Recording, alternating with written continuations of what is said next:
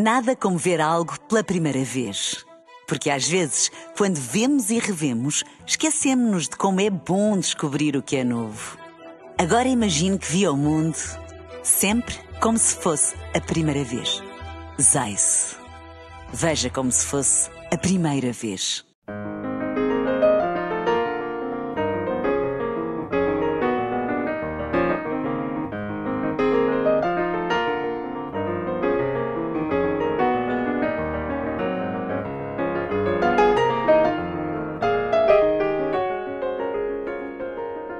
Bem-vindos ao Da Capa à Contra Capa. Se nos acompanha regularmente, sabe que na semana passada demos destaque aqui aos jovens portugueses, o que pensam e o que sentem com base num estudo da Fundação Francisco Manuel dos Santos. Uma das conclusões que chamaram a nossa atenção diz respeito a um ponto que queremos continuar a discutir e que o estudo mostra que a percentagem dos jovens entre os 15 e os 34 anos que se sentem satisfeitos ou muito satisfeitos com o seu aspecto físico não chega a um terço. E mostra este estudo, isso mexe decisivamente na sua felicidade. Estamos, portanto, perante a centralidade evidente do aspecto físico na felicidade dos portugueses, pelo menos dos mais jovens, mas queremos então fazer uma reflexão sobre a importância do corpo na nossa sociedade. Damos demasiada importância ao corpo uh, na nossa rotina e na, na sociedade que nos rodeia. Quão profunda pode ser a discriminação pelo aspecto físico? Qual o papel da publicidade, das redes sociais, da indústria da moda, dos média, da educação em toda esta discussão? Convidamos eh, duas personalidades de áreas distintas para uma conversa com contributos sobre o que pensam sobre este tema. O pediatra Mário Cordeiro e o publicitário Edson Ataíde vão conversar comigo nos próximos 30 minutos.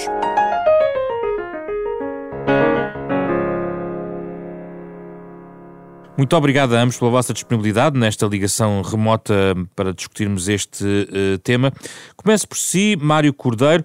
Ora, efetivamente, uh, os jovens portugueses dizem-se pouco satisfeitos com o aspecto físico, isso mexe na sua felicidade. Aparentemente é uma preocupação que sai deste estudo, mas eu gostava de lhe perguntar até que ponto este choque com o corpo não, é natural nas idades a que estamos a falar, porque a verdade é que, por exemplo, logo na adolescência, esse choque com a percepção do próprio corpo ou a insatisfação é, é provavelmente das uh, preocupações mais uh, ouvidas, certamente, por um pediatra no seu consultório, não? Exato. Uh, em primeiro lugar, muito obrigado por este desafio e também é um prazer estar aqui com o grande Edson Ataíde. Uh, ora bem, uh, de facto é uma preocupação normalíssima de quem muda de repente o corpo. É preciso ver que na adolescência, e é esse grupo etário que estamos agora a referir mais em particular, uh, a mudança é muito, muito grande. Não só a mudança de corpo, que só tem paralelo talvez com o que acontece no primeiro ano de vida, é uma mudança ultra rápida, em todos os segmentos corporais, em todo o aspecto, em, também em toda a capacidade do corpo, uh, em, uh, nos aspectos, por exemplo, de identidade e autonomia, que são muito importantes e que se verifica no bebê pequenino e depois, uh, 10 ou 12 anos depois, na adolescência também, uh, mas simultaneamente, porque, ao contrário do bebê pequeno, um, um adolescente começa a ter uma perspectiva do futuro e uma perspectiva relacional muito grande a relação consigo próprio, a relação com os outros, quer os mais próximos, quer o mundo em geral, até quando está a passar na rua e as outras pessoas eventualmente o olham uh, de soslaio, uh, até podem então olhar para parte nenhuma, mas pronto, cruzam-se, cruza-se o olhar com, com, o corpo e com a imagem deles. E, e portanto, sentem-se escrutinados, muito escrutinados e também com uma capacidade relativamente pequena, o que não é inteiramente verdade, mas é o, é o que muitas vezes sentem, de mudar o rumo aos acontecimentos, ou seja, uh, como é que eu fico? Uh, é uma grande angústia, como é que eu fico? Será que vou ficar agora, me estou a transformar, uh, que dizem que os meus sapatos estão cada vez mais curtos, ou o meu pé cada vez maior, que esbarro com tudo, que aparecem borbulhas, mesmo que digam que, que é passageiro, mas é como, como dizia o outro, enquanto não passa, não passou, não é?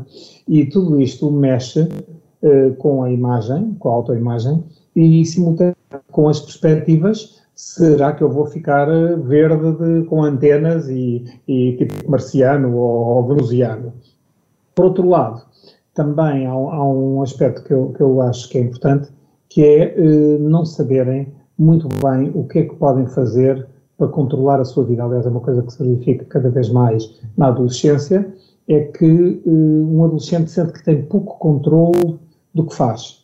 Nós podemos às vezes dizer, uh, enfim, da nossa cátedra, salvo seja de adultos, que oh, eles são assim, são os irresponsáveis, andam por aí, riem-se por tudo e por nada, e patatá, patatá, portanto, ou seja, temos uma, um discurso sobre a adolescência muito, eh, muito negativo, muito, eu acho que até em certa parte algo invejoso, eh, porventura, eh, o que tem a ver com uma adultícia mal vivida, mal eh, interiorizada, mal assumida. Eh, andamos sempre a sonhar com a adolescência, eh, o que esquecendo que realmente a verdadeira liberdade está em ser adulto. Mas uh, eu creio que os adolescentes sentem um pouco isso, sentem que estão num ponto de viragem em que não controlam as coisas. E daí, por vezes, as tentativas, uh, às vezes perigosas até, de controlar a vida através, por exemplo, do, do controle da alimentação e que dá origem mas, Mário Cordeiro, mas nessa perspectiva, sendo relativamente natural esse movimento, a minha questão de base é sabermos se devemos estar demasiado preocupados com este dados de infelicidade, de insatisfação. É algo que não é novo, é algo que não se distingue de outras camadas etárias. Até que ponto devemos estar realmente preocupados? Onde é que isto passa uma fronteira que de facto leva a uma preocupação?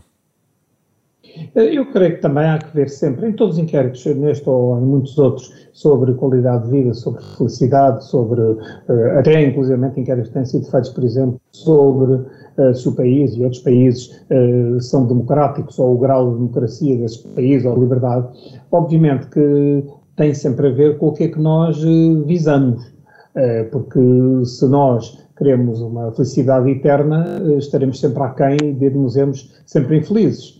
Uh, se, por, pelo contrário, percebemos que a vida se calhar tem uma maioria de momentos neutros e depois alguns momentos eh, mais felizes e outros menos felizes, se calhar digamos que a nossa vida se pauta segundo essas regras e sentimos bem. Portanto, tudo tem a ver também com o que é que é vendido, por um lado, em termos de desejo de, de, ser, e por outro lado, como, o que é que nós definimos como que gostaríamos de ser. No entanto, Obviamente que há um sinal, e a pandemia também não ajudou nada a isto, como ajudou pouca coisa, uh, acaba por, por ter nos jovens um segmento que se sente muitas vezes repudiado pelos outros, repudiado uh, pela escola, a escola tem uma responsabilidade enorme nisso, até o próprio sistema escolar, de, de, de passar chumbar, notas, tudo isso é logo uma discriminação enorme, uh, e as próprias famílias porque geralmente eh, criticam ou comentam, vá lá para dizer melhor,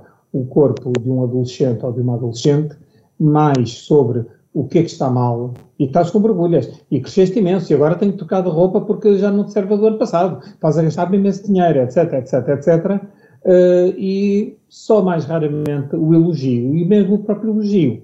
Muitas vezes é um elogio muito narcisista dos pais. Ai, ela está linda, como quem diz, nós somos lindos por termos uma, uma família, uma filha linda ou um filho lindo. Uh, e, e, eu creio que os adolescentes sentem um bocado isso. Uh, e sobretudo nestes tempos de pandemia. Hum. Uh, Edson Ataíde, nós começámos pela questão dos mais jovens, mas eu presumo que alguns destes sentimentos permaneçam uh, também pelos jovens adultos, e eu colocaria a pergunta de base, ou seja, na sua opinião, damos demasiada importância ao corpo na nossa sociedade? É, a impressão que eu tenho é que sempre demos, né, e talvez sempre daremos. Ou seja, o, o, fato de não ser um fenômeno novo também não, não quer dizer que não seja importante. Ele será sempre novo para quem está chegando agora na vida. Ou seja, todo adolescente só iria viver sua adolescência uma vez, e para ele será inteiramente novo. A nossa sociedade que temos hoje não é igual é, daquilo que, o, por exemplo, que a própria publicidade pode espelhar, que é essa minha área, né? É, década de 70, 80, por exemplo, era de um machismo muito grande. Então, o corpo feminino era muito explorado. Isso hoje não tem mais cabimento. Não é que não possa acontecer, mas não tem mais cabimento. A mesma a beleza, a beleza estética, né? a partir da década de 90, dos anos 2000, é, aposta mais para uma beleza mais próxima da realidade. Já, já não tem uma, hoje em dia, uma eficácia publicitária colocar pessoas demasiadamente bonitas é, num mundo perfeito, onde todos são lindos e maravilhosos, segundo a estética padrão oficial do país em questão. É, se procura mais pessoas com um, um, pé na realidade. E até em muitos casos, não, sejam mesmo pessoas de verdade, isso é muito valorado hoje em dia. Então, evoluímos andamos para, para uma coisa melhor, ou, ou pelo menos mais defensável. Por outro lado, apareceu as redes sociais. E as redes sociais, e até numa delas especificamente, o Instagram, é, a beleza, o filtro da realidade tornou-se preponderante. Então, todos querem posar no melhor, melhor lugar do mundo, com o melhor penteado, com a melhor maquiagem, com a melhor roupa, é, como se fosse viável, como se fosse possível. Uma mistura de, uma, de um ideal estético inalcançável para a maioria das pessoas, para a maioria dos jovens, como também um ideal de consumo totalmente inalcançável para a maioria dos jovens. É, criando, então, uma falsa realidade, muitas vezes, maquiada, photoshopada, porque os jovens têm acesso a esses mecanismos hoje, diferente da minha geração, né? Na minha geração, você era feio, era bonito, não tinha muita coisa aqui no meio do caminho. Mas, oh Edson, dia... mas, mas, se a publicidade fez um caminho, o que o Edson está a dizer é que as redes não fizeram esse caminho e não mantêm esse caminho. Até que ponto é que as redes influenciam também o rumo da publicidade, então? A publicidade ela é sempre um reflexo da realidade. Costumo sempre dizer, a publicidade não inventa nada ou inventa muito pouco. Ela é um reflexo da sociedade. Se a sociedade tem defeitos, tem, tem, tem, tem nódoas, essas nódoas irão aparecer também no mundo publicitário. Então, esse mundo da, do, da felicidade é, inexistente, falsificada, photoshopada das redes sociais, ela acaba por ter também uma, algum reflexo na publicidade. Mas hoje em dia, diferente do que era há alguns anos atrás, eu não, não vejo mais a publicidade como possível motor desse problema. Acho que já foi, já foi bem claramente. Hoje em dia ela é, funciona a reboque desse problema. E funcionam bem as campanhas ao contrário, as das modelos reais, uh, que tem sido cada vez mais uh, sugerido? Funciona essa contra-campanha? Para os adultos, sim. Para os adultos, sim. Para os jovens adultos, sim. Para os jovens, jovenzinhos, adolescentes, teenagers, pré-teenagers, eles lá têm lá os valores deles. O que eu sei muito, por exemplo, que eu sei, sei, sei de, de ver, de, de ler, de, também de ter que trabalhar, é algumas questões que são válidas para os jovens hoje, tem a ver com imagem, com essa expressão de, de, felicidade, tem pouco a ver com coisas que nós conhecemos. Eles são muito mais hoje ligados à questão de gênero, por exemplo se eles são, se têm uma aparência feminina ou masculina e, e, e, e, mesmo opção sexual, quem diz que tem que optar por alguma coisa, quem, eles têm outra, outra maneira de se enquadrar no mundo, são rapazes que pintam as unhas e usam saias, são raparigas que são um pouquinho Maria Rapaz, e para eles é assim que é bonito. E os pais provavelmente olham e ficam assim assustados, ou seja, não tem referência, ou seja, isso não era assim quando nós éramos jovens. Realmente não era. É, é, outra, é outra coisa, é outra vida. Então, eu vejo eles ligados a outras questões que não são as mesmas questões, se calhar, que nós estamos a conversar aqui. Mário Cordeiro, a publicidade da sua percepção, porque também acompanha adolescentes há muitos anos, Uh, deixou de ser de facto uma das fontes. Quando diga publicidade, se calhar uh, passou do território da publicidade uh, para de facto para as redes sociais. Também vê este movimento? Sim, quanto à publicidade eh, em sentido estrito, eh, é fácil culpar alguém. Uma, mesmo há décadas, sempre a tentativa de dizer que a publicidade era a culpada de as crianças comerem muitos doces, ou comerem fritos, ou de terem uma alimentação dita de plástico, ou serem preguiçosos, ou outra coisa qualquer. É fácil matar o mensageiro, digamos, eh, quando eu estou totalmente de acordo com o Edson, a publicidade reflete aquilo que a sociedade é. Uh, e, portanto, não, não, não, não, digamos uh, que a publicidade é, é o grande satã de, e, que sem a publicidade, e já agora sem uh, os jornais e os jornalistas, já agora sem a liberdade de imprensa, que este seria um mundo de santidade e eu aí torço de nariz porque porque já vimos, aliás, na prática, em muitos sítios que não é bem assim. Então o problema Agora, está nas redes sociais, Mário Cordeiro? Não, não, só nas redes sociais, eu acho que há, há um, os adolescentes sentem, porventura, muito mais uh, incertezas, mais dúvidas, mais inquietações do que nós adultos muitas vezes identificamos.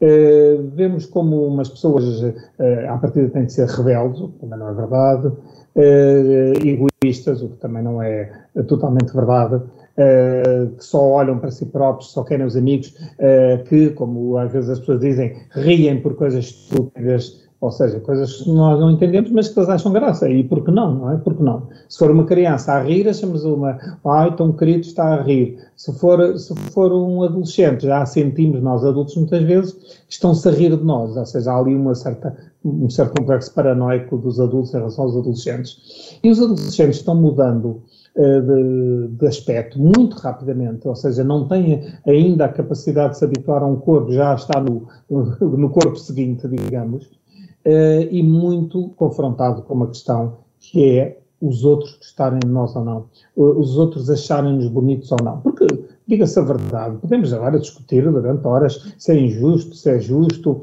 uh, avaliarmos as coisas pela beleza.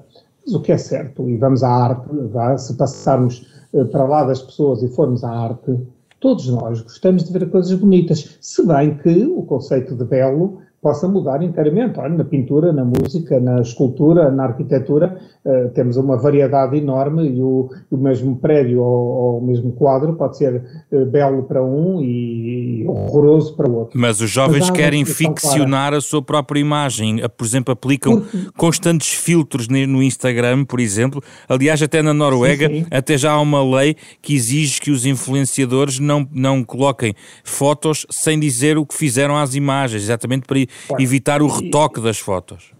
Mas por falar nisso, olha, que eu, quando estava na Direção-Geral de Saúde, e estamos a falar de uma coisa de, de 30 anos talvez, eh, fizeram-se uns cartazes para promover o aleitamento materno, e então havia várias fotografias, a empresa que, a quem foi confiado isso, a empresa publicitária propôs uma série de fotografias de uma mãe amamentando uma criança, e uh, deram a escolher a uma série de pessoas avulsas, não é? Até na rua, inclusive, qual é que achavam, eram 5, 6, 7 cartazes talvez, qual é que achavam melhor.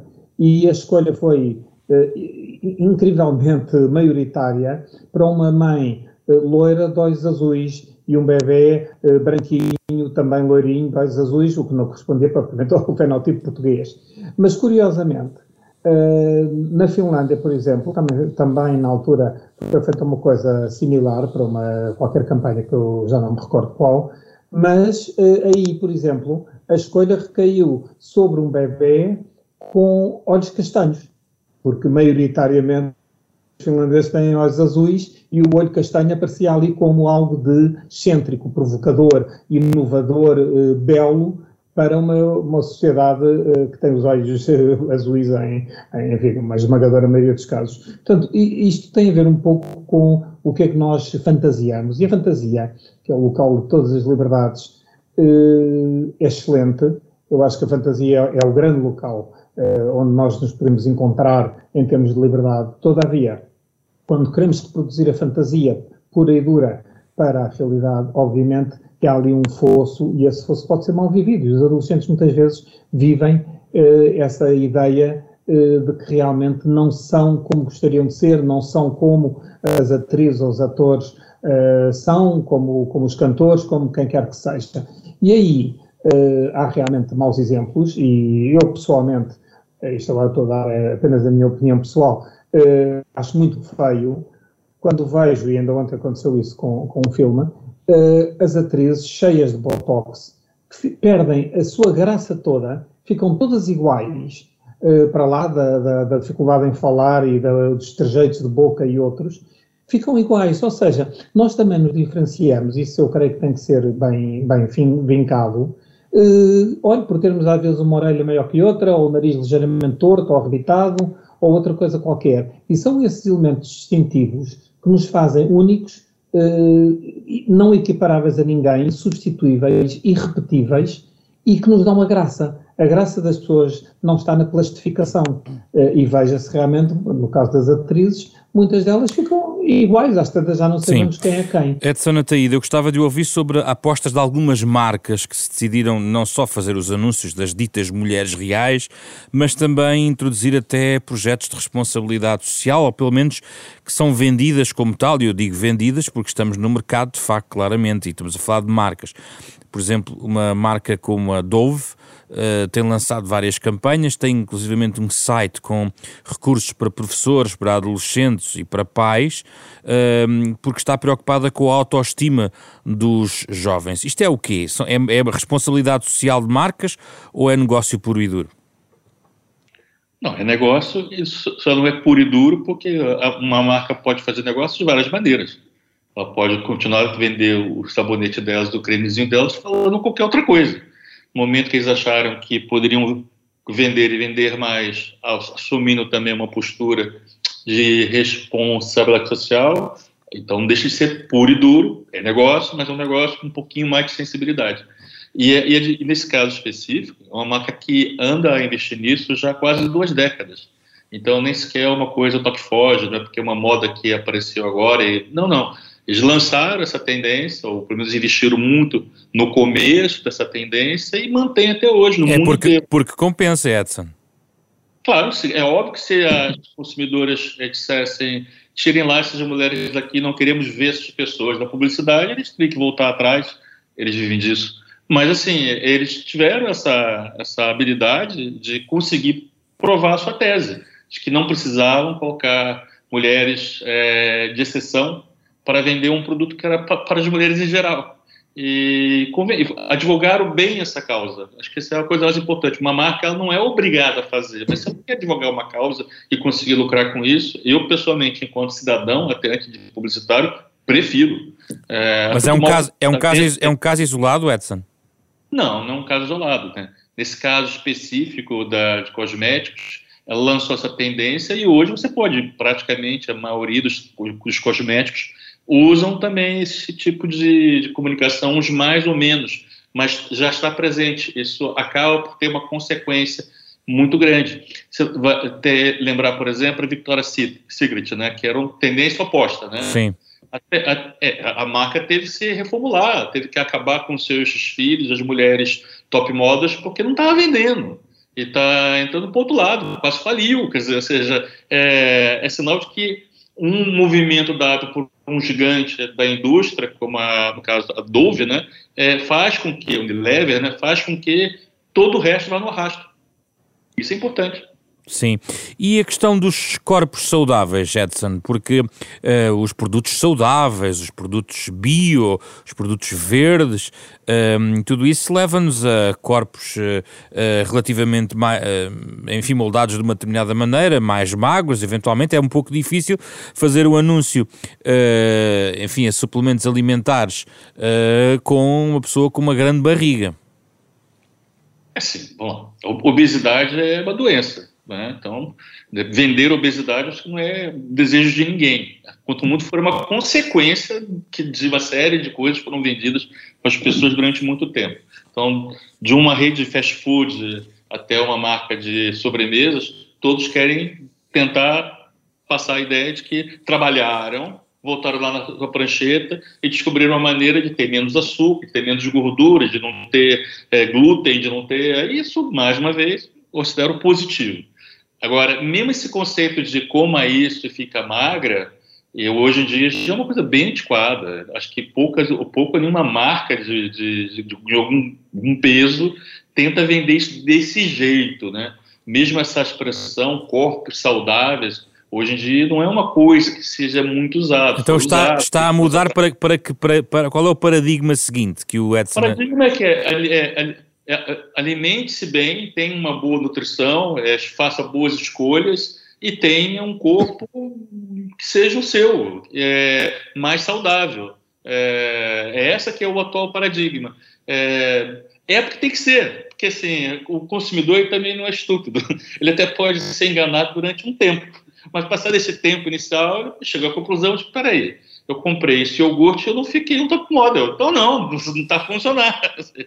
né? Então, logo a seguir, o discurso é, é corrigido e é encontra uma maneira é, mais, eu acho, mais honesta de se falar com as pessoas. Essa coisa da honestidade barra transparência é cada vez mais presente na publicidade. Ou seja, é uma coisa que há 20 anos é, é, é cada vez mais diário, ou seja, é evitar de ser over, de vender o, o iniciante. Tanto que um recurso que era muito usado na publicidade até pouco tempo, que era o humor, mas o humor ele parte do princípio que ele vai ser uma coisa over, você só ri do que é diferente, do que é, o, do que é um, um desastre, do que é uma coisa fora do comum, a, que é caricatura, deixou de ser muito usado, porque para ser engraçado, você tem que usar a caricatura, e a caricatura hoje não é bem quista para as pessoas na maior parte das vezes.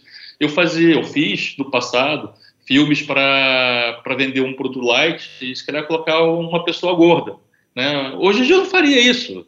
É, fiz no passado porque era corrente, era comum e até eu achava engraçado. Hoje nem eu acho engraçado. Ou seja, né, a sociedade também muda. Eu, além de não querer fazer, eu não poderia fazer, mas ainda bem que eu não posso fazer, porque eu também não quero. e por aí vamos. Mário Cordeiro, como é que isto entra na questão da alimentação saudável? Porque tem havido também promoção da alimentação saudável, um, mas a determinado momento isto torna-se numa autêntica doença à procura uh, e que leva eventualmente a distúrbios alimentares e a situações de saúde mental até graves. Qual é, neste momento, na sua opinião, a, a perspectiva, tendo em conta a amostra que conhece, que no fundo são as pessoas que o procuram e a realidade dos adolescentes que acompanha?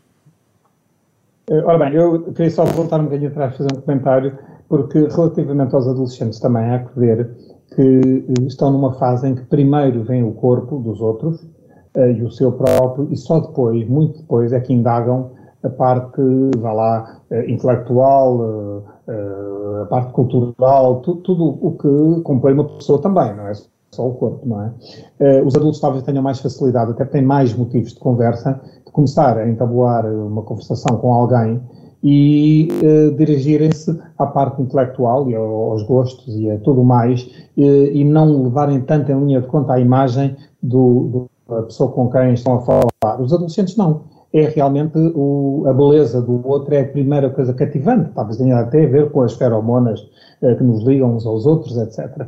E isso é um aspecto, porque a conversa, chamamos assim, intelectual, eh, vem só depois, o sondar o interior do outro vem só depois do, da primeira imagem, e se a primeira imagem for, eh, não digo agressiva, mas pouco empática, lá, Uh, logicamente que a pessoa se afasta, isso é um aspecto.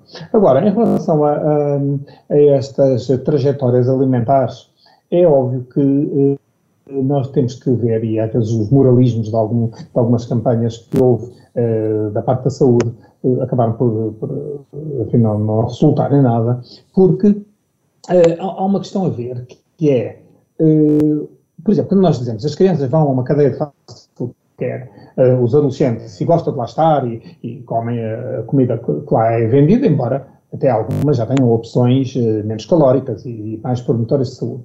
Mas uh, porquê? Porquê é que vão lá? É por causa dos hambúrgueres, ou da pizza, ou disto ou daquilo? Uh, provavelmente é pelo ambiente.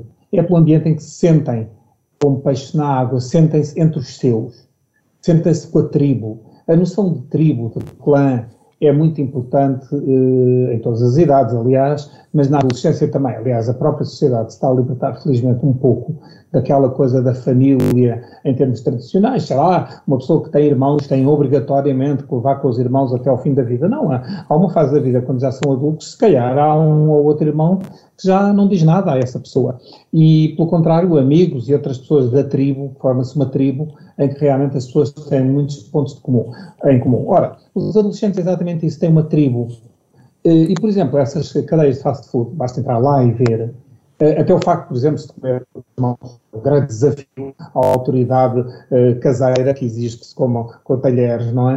Uh, até esse pormenor é um, é um pormenor que dá uma identidade cultural àquele espaço, uma identidade uma afinidade grande em que apetece aos adolescentes irem porque sabem também que não vão ser criticados. Estão como peixe na água. Quem será criticado é quem chegar ali, porventura, com talheres, não é? Ou pedir talheres. É Mas eu referia-me sobretudo à questão uh, dos, das destruções que leva a questões como as anorexias ou as bulimias. Pois isso mais, confesso que ao contrário do que alguns especialistas acham, e tem todo o direito de considerar isso, eu não acho que tenha tanto a ver com a publicidade ou com o facto das Barbies que se vendem serem magras, agora já não tanto, mas eram, enfim, eram, eram bonecos magrinhos e tudo mais. Uh, aliás, diz muito mal da Barbie, mas a Barbie foi quem uh, lançou ou ajudou a emancipação feminina, ao mostrar que se podia ser mulher sem necessariamente ser mãe ou ser escrava do ar Portanto, há esse programa, isso será outro programa. Agora, eh, de facto, eu não creio que seja as Barbies ou outra coisa qualquer que tenha um papel determinante nisso. Acho que, por exemplo, essa questão do controle uh, das, anexias e bulimias e essas perturbações de comportamento alimentar tem a ver com uma coisa que é o controle. Saber que se controla alguma coisa.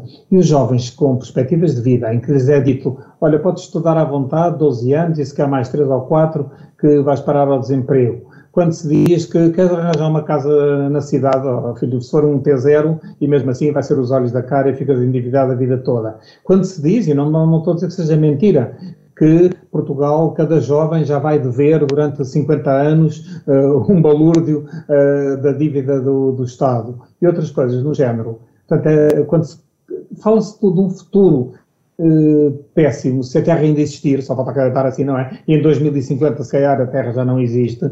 Tudo isto uh, leva a que a pessoa sinta que não controla rigorosamente nada, o que não é verdade, porque no cotidiano nós podemos controlar imensas coisas, e finalmente há uma coisa de facto que as pessoas controlam, é o que entra uh, na sua boca. E designadamente, até inclusive se tiverem, forem forçadas a comer, podem sempre vomitar.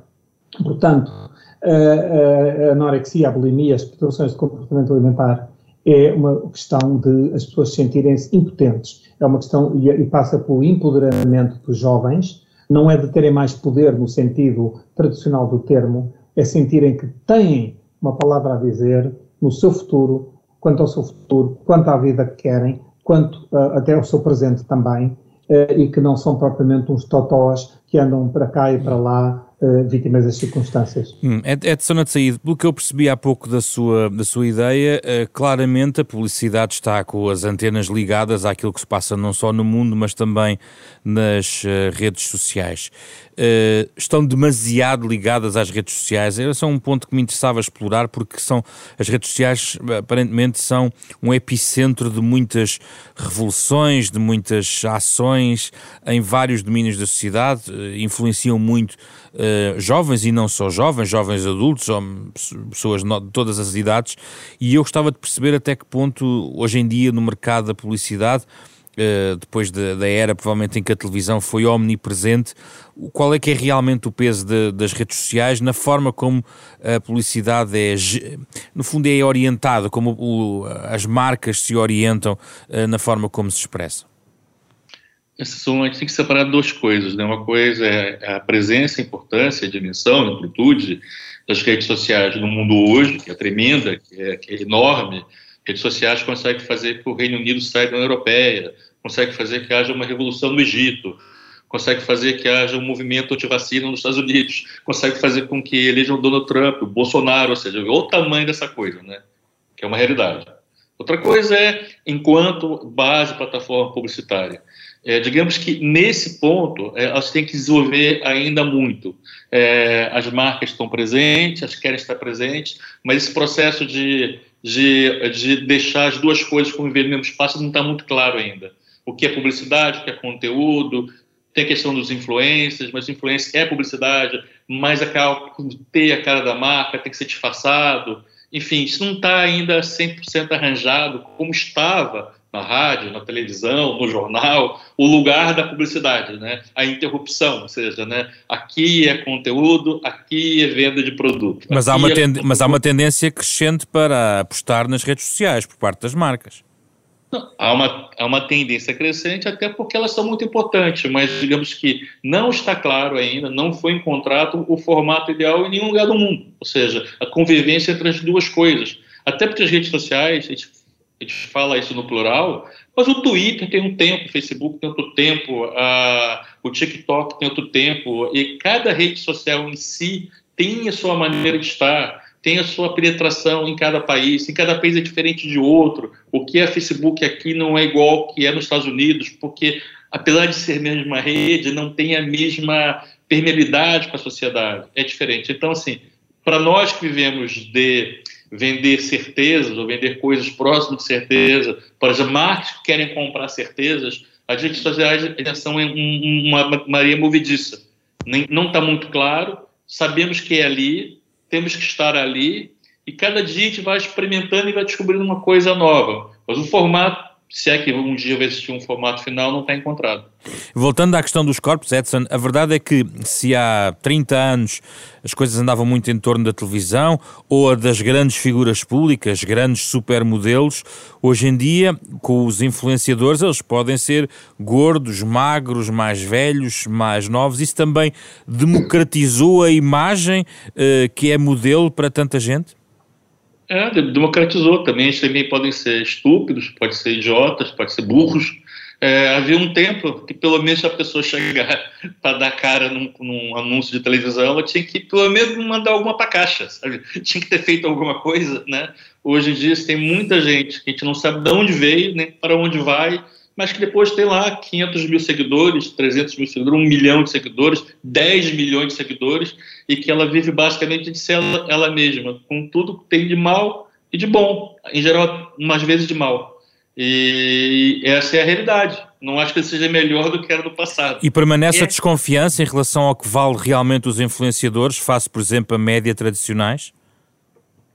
Eu acho que há, que se desconfiar. Alguns que valem realmente aquilo que cobram e aquilo que as marcas investem, e outros que não valem, claramente não valem. É, ou até pode se depreciar as marcas. Ou seja, isso não é um universo que você compra alguma coisa e ele vai funcionar necessariamente bem para ti. Não é, não, não é assim que funciona. Hum. Uh, fecho com o Mário Cordeiro, a quem gostava de pedir um conselho para todos aqueles que, hum, pais, eventualmente, ou até adolescentes que nos estejam a escutar e que estejam preocupados com esta questão da autoimagem uh, e se calhar não têm ou os meios, ou uh, acompanhamento, ou até a coragem de assumir que pode eventualmente ter um problema, o que é que estas pessoas devem fazer ou até onde é que podem procurar informação? Pois, uh, já começa a haver em muitos sítios e nunca há, uh, nunca deve haver medo em pedir ajuda a quem quer que seja. Uh, pode ser os próprios pais, muitas vezes há uma certa ambição de falar com a família, mas sejam profissionais de saúde ou outros quaisquer, ou da escola, alguém que, quando a pessoa se sente numa dificuldade maior, eh, é sempre bom ter alguém eh, e eventualmente alguém também que saiba. O que é um sinal de alarme, Mário Cordeiro? O que é um sinal de alarme, por é, exemplo? É um adolescente sentir-se mal quando olha ao espelho, não gostar do, da imagem que o espelho transmite, uh, sentir-se permanentemente inferiorizado em relação aos outros, uh, sentir que a sua relação com a comida está alterada, que uh, de facto não é daquela pessoa de quem gosta e que quando afinal é o próprio e começa a, a, olhar muito para a imagem e às vezes pouco ou muito pouco uh, para a parte interior, para todos os talentos, tudo o que é conseguido uh, pela própria pessoa. Aliás, muitas, muitas uh, jovens e muitos jovens têm anorexia até, são depois excelentes alunos, têm êxito em N sectores da vida, mas têm realmente alguma dificuldade em perceber o, o molho de brócolis em que estão metidos e aí também os pais têm que ser sem exageros, têm que estar eh, atentos e, e conversar. Eu acho que é indispensável, mas isso passa muito antes da adolescência, sobre o que, é que, são as pessoas. Às vezes os próprios pais criticam, olha aquela tão feia, olha aquele tão feio, olha o gordo, ou não sei o que mais. Uh, e isto tem uma influência porque vai moldando uma imagem do que, se o pai diz, olha aquele gordo ali, Aliás, muitas vezes em conversas a pessoa diz: Hoje bateram no carro, uma gorda que passou à frente e bateu no carro. O que é que interessa ser gorda ou magra? Interessa que se calhar conduziu mal e bateu no carro. Agora, eh, se fosse magra, deixava de bater. Eh, e isto começa desde o princípio, começa a definir um padrão que as crianças não querem ser uh, tal gordo ou gordo que, que, bateu no carro do pai. Uh, portanto, há, há realmente, a, a determinada altura, os preconceitos vêm ao de cima, uh, ainda demorará muito tempo a, a desaparecerem, sei que algum dia desaparecem, e, e as crianças vão começando a agilizar uma figura que não é realmente a que deve ser. Nós temos que nos aceitar como somos, eh, fazer esforços, evidente, quer dizer, se a pessoa sente que, olha, estou a ficar um bocado mais gordo, vou tomar cuidado, tudo bem, isso acho que é uma política de saúde e de bem-estar e de se olhar ao espelho e dizer, gosto mais de me ver assim. Aí, encantados da vida, mas eh, sempre também cultivar a parte interior, os valores da humanidade e da cultura, da arte uh, e da, do belo, que não é necessariamente apenas o belo exterior. Hum. Muito obrigado, Mário Cordeiro, o publicitário Edson Ataíde, foram os nossos convidados neste ponto de encontro, duas eh, áreas profissionais completamente distintas, mas em torno da mesma reflexão. Damos ou não demasiada importância ao corpo? na nossa sociedade, o tema do Da Capa à Contra Capa desta semana, programa da Renascença em parceria com a Fundação Francisco Manuel dos Santos. Todo este debate na íntegra disponível em podcast, nas plataformas digitais habituais, nos sites da Renascença e da Fundação Francisco Manuel dos Santos. Um programa com o genérico original do pianista Mário Lajinha. Esta semana com Carlos Vermelho, André Peralta, Ana Marta Domingos, José Pedro Frazão. Regressamos na próxima semana, como sempre, para mais um tema para conversa neste espaço de debate que é o da capa contra capa.